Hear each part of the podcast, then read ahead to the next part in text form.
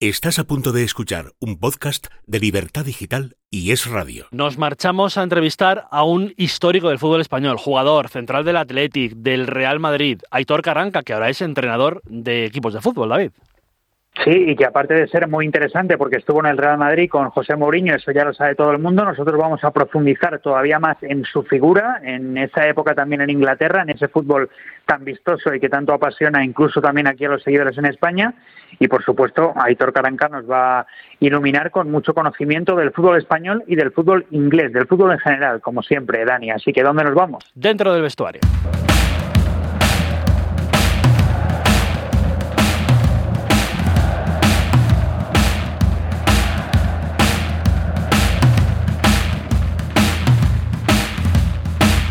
Dentro del vestuario con David Vinuesa y Dani Blanco.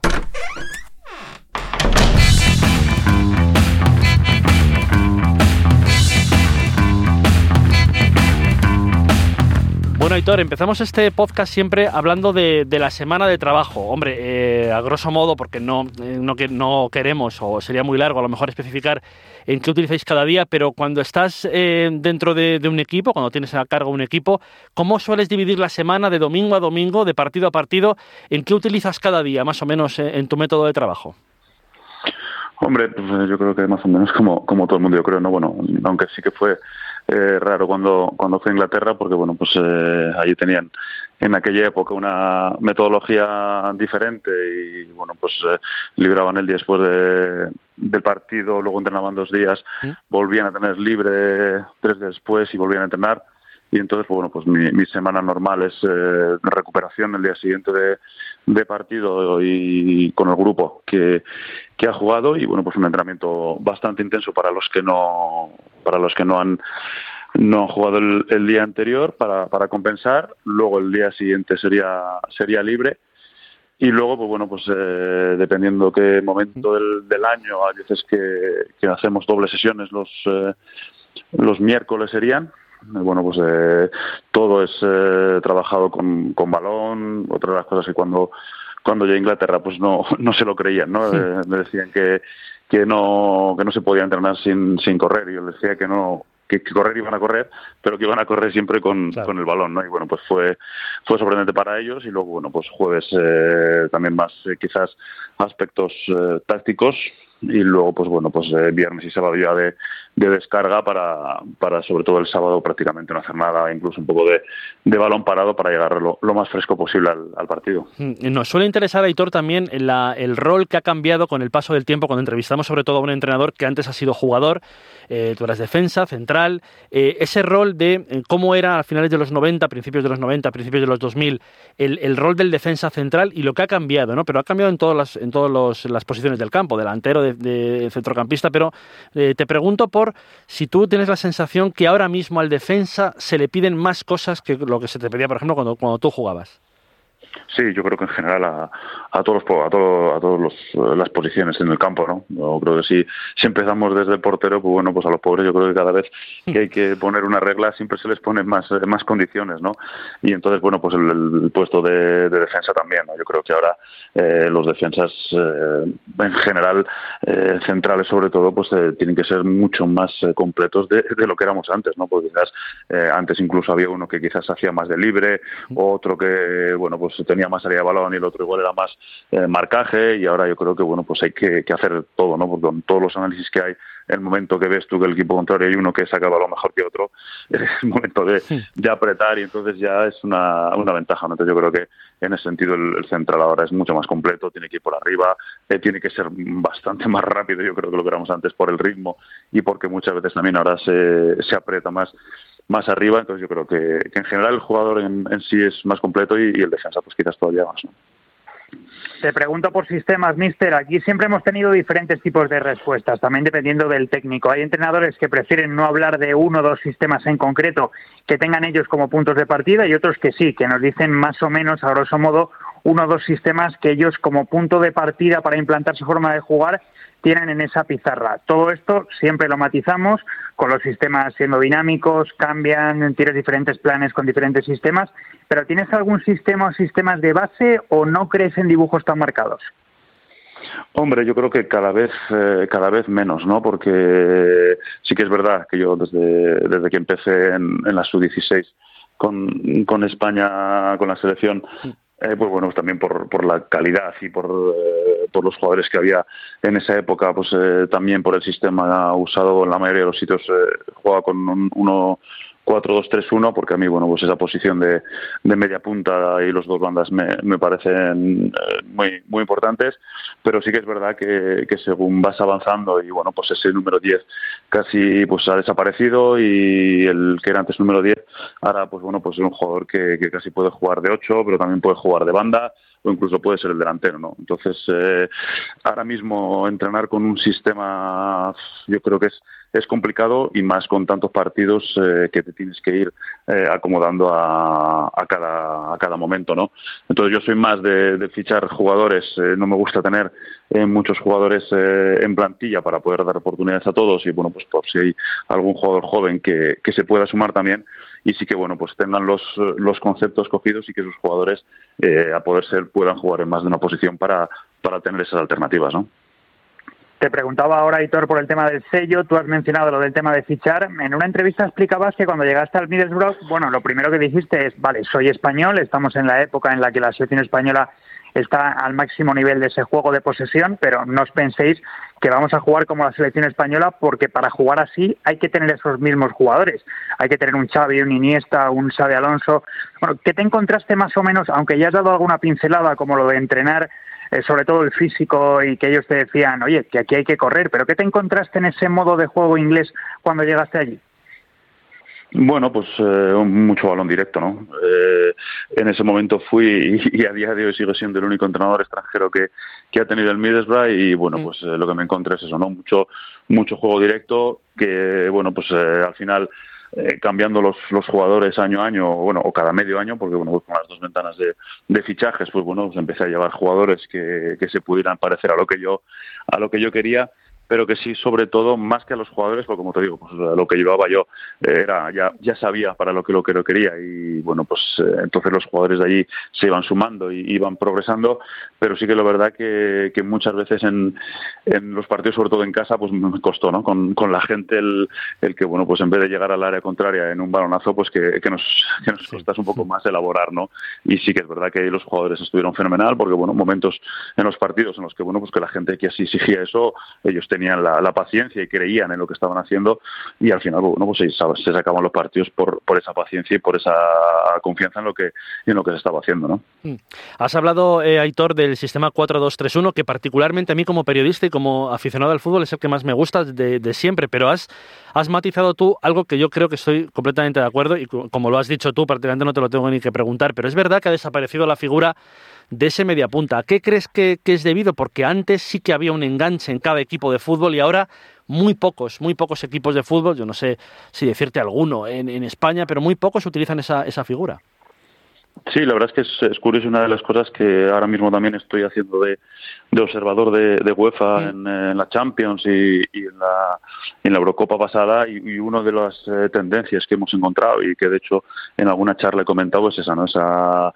desaparición, por decirlo de alguna manera, del, del número 10, ¿no? Y yo creo que, como te decía antes, ¿no? ese, ese número 10 ahora, bueno, pues eh, quizás en Inglaterra pues tienes a Grealish o tienes sí. a, a Sterling o tienes esos jugadores que, bueno, que ya no juegan de 10, pero te pueden jugar no de 8 Sterling, pero sí te pueden jugar en la banda, te pueden jugar en cualquiera de las dos bandas, pueden jugar arriba solos, eh, Grealish puede jugar en cualquier posición, pero sí que es verdad que, como te digo, ¿no? que quizás ahora al tener más, no sé si riqueza o más eh, alternativas tácticas, cambiando de sistema a la mayoría de los equipos cada no cada partido pero sí que de vez en cuando yo creo que es uno que, se están buscando jugadores como más versátiles que te puedan dar dos o tres posiciones hmm. hablamos mucho en este podcast del intervencionismo del entrenador es obvio que un entrenador tiene que ser intervencionista en un partido pero hasta tal punto Aitor de a lo mejor por ejemplo eh, valorar un partido durante la semana o preparar un partido durante la semana y que a los 10 minutos tú veas algo que no te gusta tanto como para ya cambiarlo o le das un poco de libertad al, al jugador? Hombre, yo creo que libertad hay que darle muchísima, ¿no? Porque al final eh, yo he tenido partidos que, el plan de partido ha salido perfecto y ha habido partidos que, como dices, ¿no? los 10 minutos, a los 40 segundos, sí. parece que se les ha olvidado lo que, lo que tenías que, lo que les habías dicho, ¿no? Pero entonces, bueno, yo creo que es bueno, pues el momento de, de corregir en el, en el campo, o bueno, pues eh, depende en qué momento, incluso, bueno, pues un asistente para no desgastarte tú mucho, o si es una cosa muy grave, evidentemente, pues eh, corregirla de inmediato, pero sí que es verdad que bueno, pues eh, hay veces que, que, se empieza mal por, por lo que sea, porque bueno, pues todo el mundo tiene un mal día, pero ellos mismos sin, sin decir nada eh, corrigen, ¿no? Y sí que es verdad que sobre todo, por lo menos en, en Inglaterra y sobre todo en, en mí, desde notado mucho yo de, de, mi presencia en la banda, ¿no? Incluso los asistentes me decían que, que, que, se notaba cuando yo estaba en la banda o cuando yo estaba sentado, ¿no? Entonces yo creo que eso también el, el jugador eh, lo, lo percibe. Hablando también del tema psicológico, aquí se ha puesto, parece que se ha puesto muy de moda el tema de, de la salud mental. Yo creo que siempre ha estado de, de, actualidad, o por lo menos siempre lo habéis tenido en cuenta. Lo que pasa es que ahora con el tema de las redes sociales se amplía todavía más y a mí me parece algo muy, muy positivo, pero da la sensación cuando se habla de salud mental, en los deportistas, en deportes de equipo, se habla casi siempre de los futbolistas, de los jugadores de baloncesto y poco de los entrenadores. Y yo charlaba un día con un técnico de, de primera división que me decía, ¿Sabes qué pasa? Que yo tengo que disimular cuando estoy mal, porque esa energía, tanto la positiva cuando todo va bien, como la negativa cuando todo va mal o, menos bien, se contagia. ¿Tú cómo trabajas esa parte psicológica? Porque vosotros, claro, tenéis que poner cara de póker en rueda de prensa y también dentro del vestuario para que el jugador diga, bueno, él por lo menos no, no está nervioso. Hombre, pues eh, yo la verdad es que ya la, la última época de, en Birmingham ya tenía una, una ayuda de, de, un psicólogo como es Chema Buceta, que bueno, le conozco desde sí. hace mil años, fue profesor en el curso y, y de, de entrenadores nuestro y ya había coincidido con él Madrid en la época de, de, jugador estaba en la cantera, si no recuerdo mal, y entonces, bueno, pues ya esa última época yo estaba hablando y hablaba con, con Chema semanalmente, o incluso con tantos partidos dos veces por semana, y muchas veces, pues eso, ¿no? El, el, el, el preguntarle o las, eh, las cosas que, que quizás yo hubiese reaccionado de una manera, o en las épocas anteriores de Middlesbrough o Nottingham hubiese, o reaccioné de, de diferente manera, y bueno, pues eh, ahora veía que era, que era diferente, ¿no? Que, que necesitaba algo más, porque bueno, pues para empezar empezar llegué al Birmingham cuando no había público, con un cambio de reglas como los cinco cambios, sí. con plena pandemia, y entonces pues veía que bueno pues que, que no era lo mismo, que al final el jugador sin público no es el mismo que jugar con público, eh, maneras de, de, motivar, entonces bueno pues yo en mi caso por ejemplo ya te, tuve la conté con la con la ayuda de, de Chema y, y, encantado porque muchas veces te hace ver eh, completamente eh, de otra forma la, las cosas que quizás tú estabas viendo de una manera, ¿no? Siguiendo por el tema mental, como jugador y como segundo entrenador has estado en, el Real Madrid, es una mentalidad de ganar cada día, de ganar siempre, algo que dice también lo, lo, importante que ha sido tu carrera en esos inicios en los banquillos y también como futbolista. Imagino que cuando has llegado a otros equipos ya como primer entrenador, que lógicamente esos equipos no tienen una cultura tan ganadora, tan, tan ambiciosa, porque no están tan acostumbrados a esa demanda de ganar día a día, no sé si te ha costado en algún momento trasladar al grupo esa ambición de que no vale con ganar casi siempre, sino que hay que ganar siempre algo que por suerte tú has estado acostumbrado a esa exigencia, eso es algo muy positivo y dice mucho de tu carrera, pero en algún sitio te ha costado trasladar esa, esa ambición de no, aquí no es 8 de cada 10 partidos, aquí es 10 de 10. Sí, la verdad es que sobre todo la, la última época, ¿no? La de la de Birmingham, porque sí que es verdad en, en Middlesbrough cuando cuando llegué y yo creo pues bueno pues es esa fuerza de, de 40 años, primera experiencia en un club que, como he dicho y diré siempre, yo creo que, me costará encontrar un club en el que pueda trabajar también como trabajé en el Middlesbrough por, por la relación que, que, a día de hoy tengo con los dueños, por, por cómo eh, quiero aquel club, cómo quería, me quería la, la gente. Y entonces, bueno, pues cuando llegué allí y como te digo, ¿no? con esa fuerza del, del principiante, eh, muchas me miraban como si estaba loco, pues bueno, pues venían de prácticamente casi estar eh, mirando los puestos de descenso de Championship y yo llegué allí y mi primera rueda de prensa dije que, que, iba, que iba al Middlesbrough para subir a, a Premier, ¿no? Entonces, bueno, pues esa, claro. esa, esa respuesta fue toda una presión para mí el, al año y medio siguiente, cuando después de hacer una temporada espectacular y, y perder la final en Wembley, pues bueno, pues era como yo mismo había metido esa presión, ¿no? Pero sí que es verdad que a lo que venía la pregunta de ellos eh, al principio pensaban que estaba loco, pero mm. durante el proceso se dieron cuenta de que, de que se podía conseguir y, y de hecho se consiguió, ¿no? y entonces eh, en Birmingham lo que te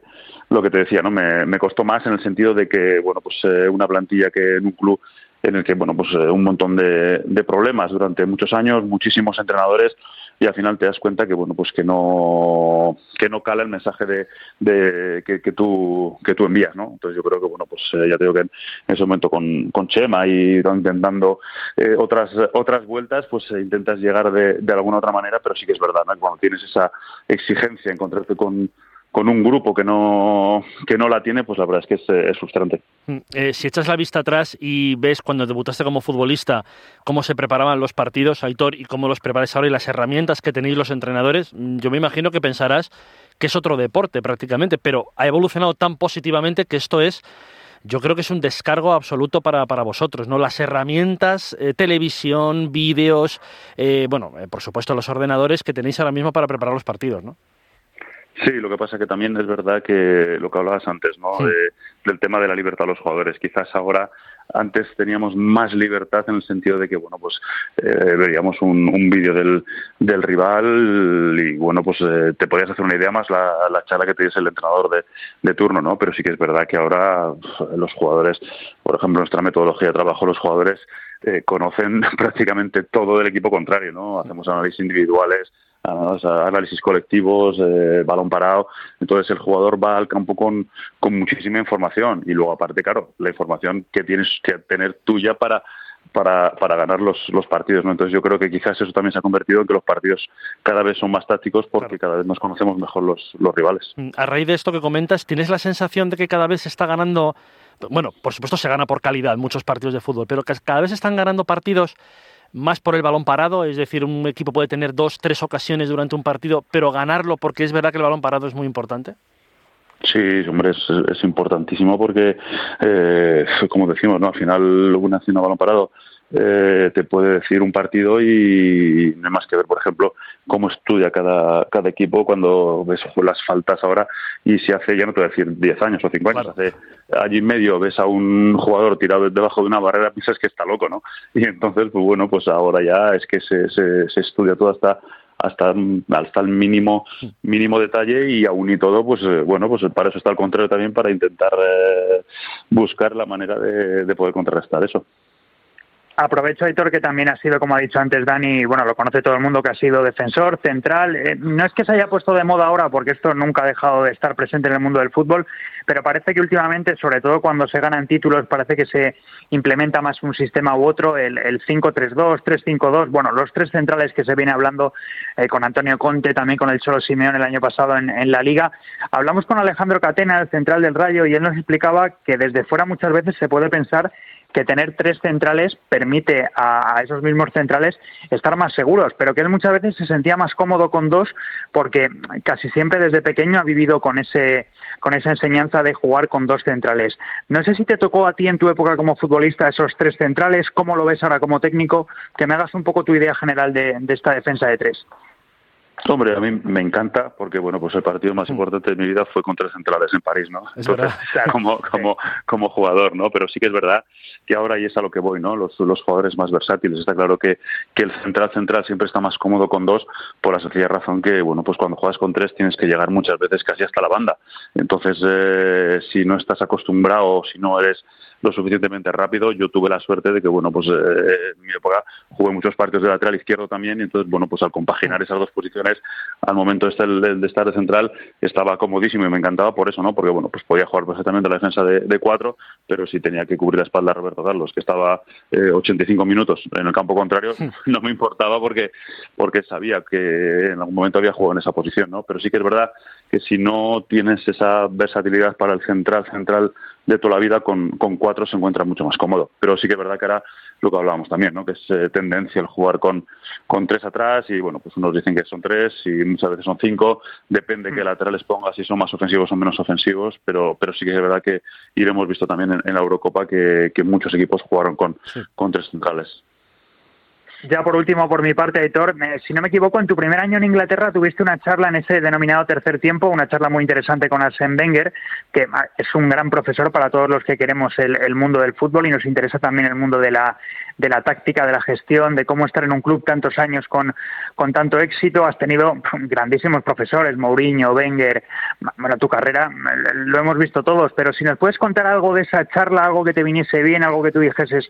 oye, pues es que está a la altura de la leyenda porque hablando con él ya es que se ve que, que, te, que te transmite una tranquilidad y unos conocimientos increíbles. Sí, la verdad es que es como dices, ¿no? El, tercer tiempo allí me, me, sorprendió muchísimo porque, bueno, pues eh, sobre todo por el respeto que, que ya en sí lleva el, fútbol inglés, ¿no? Y luego ya, pues bueno, pues ese respeto de, de juntarte con el, con el entrenador del equipo contrario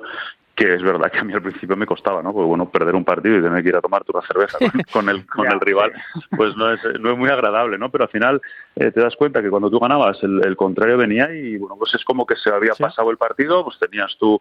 tu calentón de, de, haber perdido o lo contento si, si hubieses ganado, pero sí que es verdad que, que hablábamos de muchas cosas, nos, nos eh, hablábamos de de rivales con los que íbamos a jugar el partido siguiente. Y en el caso de, de Wenger, pues eh, quizás fue el que más me sorprendió porque fue al principio en, en, un partido de Copa y bueno, pues estuve, no me acuerdo, yo creo, el tiempo que estuvimos hablando allí de un poco de, de todo, él hablándome de, bueno, pues de que ya me había seguido, que llevaba poco tiempo, pero que que lo estaba haciendo bien, que, la liga ahí, pues bueno, pues como, como luego pude eh, ver cómo, cómo era y lo mejor de todo también yo creo que es las relaciones a que se hace, ¿no? Yo creo que eh, esa misma temporada llegamos a, a la final de Wembley y por eh, ese tercer tiempo, por esa charla que tuvimos y esa confianza que cogimos, pues bueno, pues me atrevía a pedir las instalaciones del Arsenal para, para entrenar una la semana anterior y vamos, y me las dejó perfect, no las dejó perfectamente. Estuvimos una semana entrenando en las instalaciones del Arsenal. A la siguiente ventana de mercado hablando directamente con él para pedirle un jugador cedido y lo mismo que con Arsen con, con la mayoría. ¿no? Yo creo que es una cosa que, que al final es es bonita y de hecho, pues bueno, pues eh, con ese respeto y con esa relación entre jugadores, pues eh, ahora que, no estoy haciendo nada, pues me, decidí a, crear un congreso y, precisamente eh, Arsen estuvo en, uno de ellos. Mm, a raíz de eso te iba a preguntar, ya, ya para terminar, precisamente de ese tercer tiempo, un poco nació la idea de este AK Coaches World, que es un congreso que has tenido muchísimos nombres, del Bosque, Clemente, Valverde, Pochettino, el propio Wenger, ¿no? Háblanos un poquito del congreso, eh, para terminar ya la entrevista.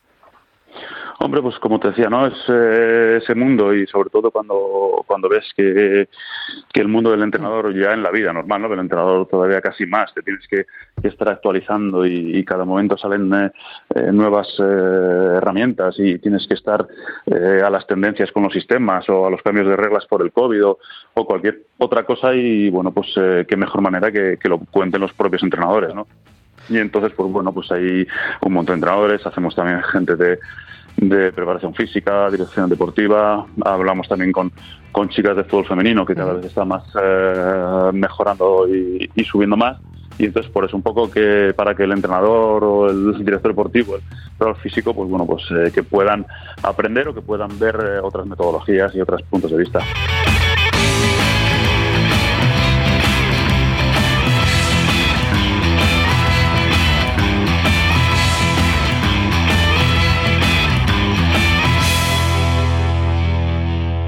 Dentro del vestuario con David Vinuesa y Dani Blanco. Escucha este y otros programas cuando y donde quieras a través de los podcasts de Libertad Digital y Es Radio. Instala nuestra aplicación para iOS o Android. Entra en nuestra web Es Radio FM o búscanos en iBox, Apple Podcast o Spotify.